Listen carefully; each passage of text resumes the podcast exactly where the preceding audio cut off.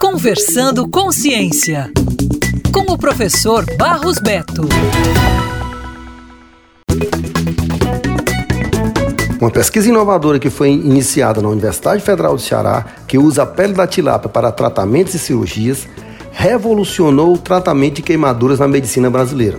Essa técnica ganha cada vez mais destaques em institutos de pesquisa e hospitais de várias partes do mundo. O estudo é, desde 2015, protagonista de um número crescente de investigações científicas, com abordagens que ampliam suas possibilidades de emprego na veterinária, no tratamento de úlceras, em cirurgias de reconstrução vaginal e na ressignificação sexual, entre outros.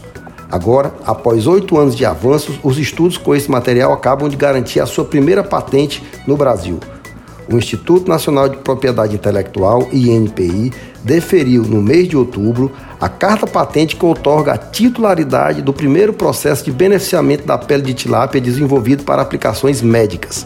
A concessão pública se refere ao método de preparo e conservação da pele do peixe no glicerol, um conservante que esteriliza o material, deixando-o livre de bactérias. Isso é pesquisa, isso é ciência, tecnologia e inovação. Valorize sempre.